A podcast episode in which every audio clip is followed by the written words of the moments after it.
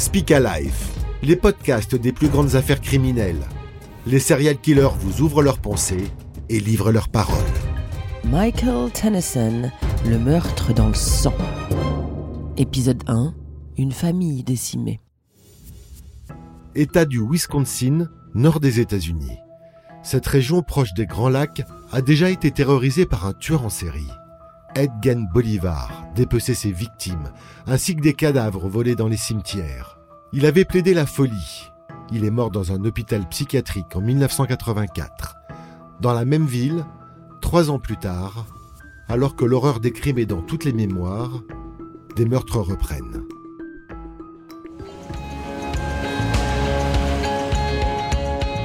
Un vendredi soir à La Crosse, une petite ville du nord des États-Unis dans le Wisconsin.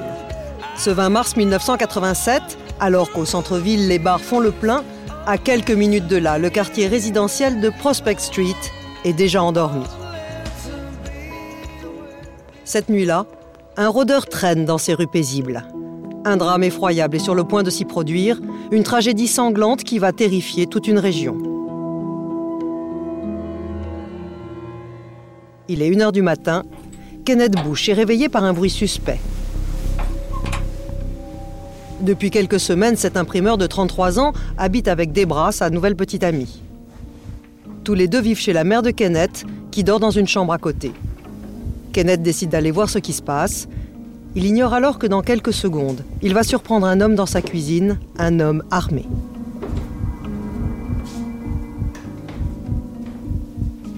Kenneth Bush est abattu d'une balle en plein cœur. Son meurtrier entame alors un parcours macabre. Méthodiquement, il passe de pièce en pièce et abat tous les habitants de la maison. Lila Bush, la mère de Kenneth, est tuée dans son lit de deux balles dans la tête.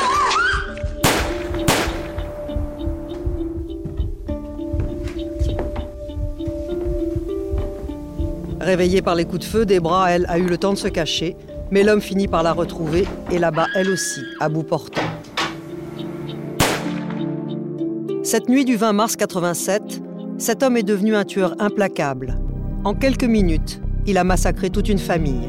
Ces meurtres, c'est l'assassin lui-même qui nous les a racontés. Dès le premier coup de feu, dès le premier meurtre, j'ai ressenti une émotion tellement forte. Ça arrivait très vite, je n'ai pas eu le temps d'y penser, mais je l'avais prémédité car j'étais venu avec une arme. Je suis sûr que vous pensez que je suis un monstre, un animal. C'est peut-être vrai. J'ai fait ça, j'étais très méchant. À partir de ce triple meurtre, l'homme n'a plus rien à perdre. Dès le lendemain matin, la traque du tueur de la crosse va s'organiser. Elle va mobiliser les forces de police de plusieurs États. L'homme va se lancer dans une cavale sanguinaire, tuant d'autres victimes innocentes sur son passage. Cette épopée criminelle, nous allons la vivre aux côtés de tous ceux qui ont croisé la route du meurtrier, des policiers qui se sont lancés à ses trousses, mais aussi grâce à la confession du tueur lui-même. Le 21 mars 1987, la petite ville de La Crosse se réveille en plein cauchemar. Dans la nuit, trois personnes ont été sauvagement assassinées. Le drame s'est passé dans cette maison. Alerté par un membre de la famille, la police découvre au matin les corps de Lila Bush, 73 ans, de son fils Kenneth, 33 ans, ainsi que celui de la nouvelle petite amie de Kenneth, Debra Redjet, 35 ans. Pour les enquêteurs, une seule interrogation quel monstre a commis ces meurtres?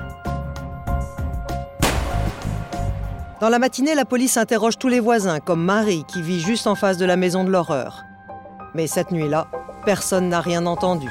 Le quartier paisible de Prospect Street est partagé entre l'incompréhension et la terreur. J'étais sous le choc. Sous le choc. Ce genre de choses n'arrive pas par ici habituellement. C'était un événement ici. On en a parlé pendant longtemps. Je sais que les gens ont peur depuis. Le mystère est total. Qui pouvait bien en vouloir aux Bush, une famille sans histoire? Pour le découvrir, les enquêteurs ne négligent aucune piste. C'est d'abord parmi l'entourage des victimes qu'ils vont penser tenir le coupable. Ces deux hommes ont perdu des proches dans la tragédie. Jerry est le fils de Lila Bush, Cette nuit de mars, sa mère et son frère ont été tués. Steve, lui, est l'ex-mari de Debra, la jeune femme assassinée. Elle venait tout juste de le quitter. Ensemble, ils ont eu trois enfants. J'ai reçu un appel de mon oncle. Quand je suis entré dans la maison, j'ai trouvé le corps de mon frère, puis celui de ma mère dans son lit. Le tueur a eu le temps de recharger son arme plusieurs fois. Il a tué mon frère d'un seul coup.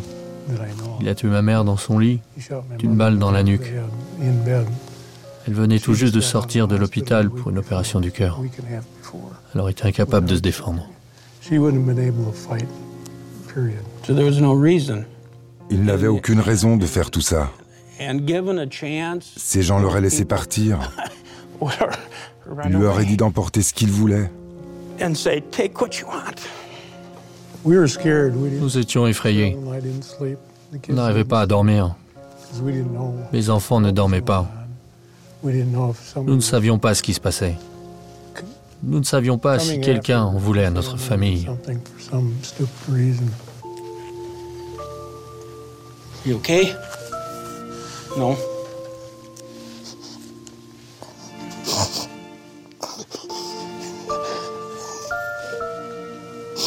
Qui a tué la famille Bush et pourquoi?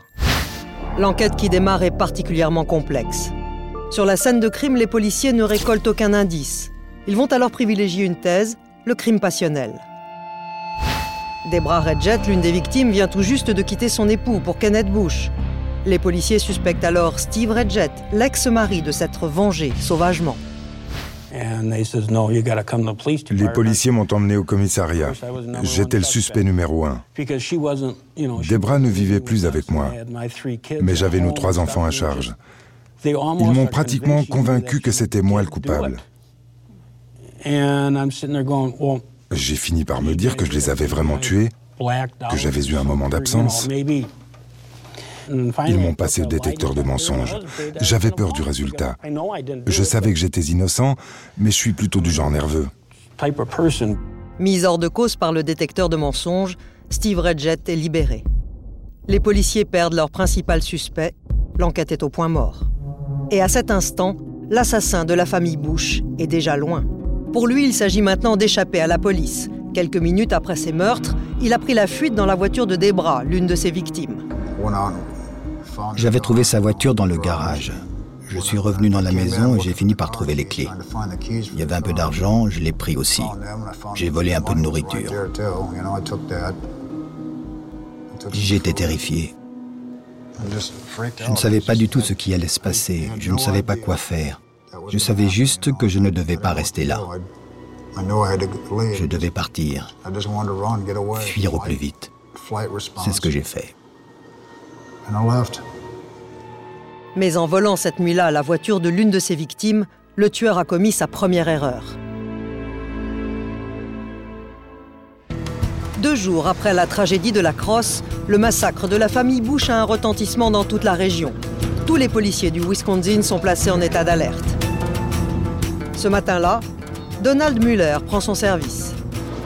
Ce sergent du petit village tranquille de Middleton ignore que c'est lui qui va jouer un rôle capital dans la traque du tueur en série. Il est 9h du matin, il est appelé pour une banale affaire de voisinage. Une histoire de voiture mal stationnée qui va relancer toute l'enquête. L'un des habitants de la rue nous avait appelé car il y avait une voiture abandonnée en face de sa maison. Moi, je venais juste pour mettre une amende. J'ai rentré le numéro de la plaque d'immatriculation dans la base de données et je me suis aperçu que cette voiture était recherchée à la crosse depuis le triple meurtre. La voiture de Debra vient donc d'être retrouvée à 200 km de la crosse. Le tueur se trouve peut-être encore dans les parages. Je roulais vers Chicago, mais j'ai abandonné la voiture. Je comptais y retrouver un ami et rester un peu là-bas mais j'ai pensé que la voiture pouvait être recherchée. Du coup, on était tous très occupés. On a commencé par sécuriser la zone autour de la voiture et la fouiller pour rechercher d'éventuels indices à l'intérieur. Mais surtout, on est allé interroger tous les voisins, un par un, pour savoir s'ils avaient remarqué quelqu'un autour de la voiture. Et s'ils se souvenaient depuis combien de temps la voiture était là. Ce travail de fourmi va porter ses fruits. Plusieurs personnes affirment en effet avoir vu le conducteur de la voiture. Et leurs témoignages concordent. Il s'agit d'un homme roux, d'une petite trentaine d'années, portant des lunettes de vue. La description va se révéler déterminante. Qui est l'homme que les témoignages accusent? Où est-il parti? Pour le savoir, écoutez le prochain épisode.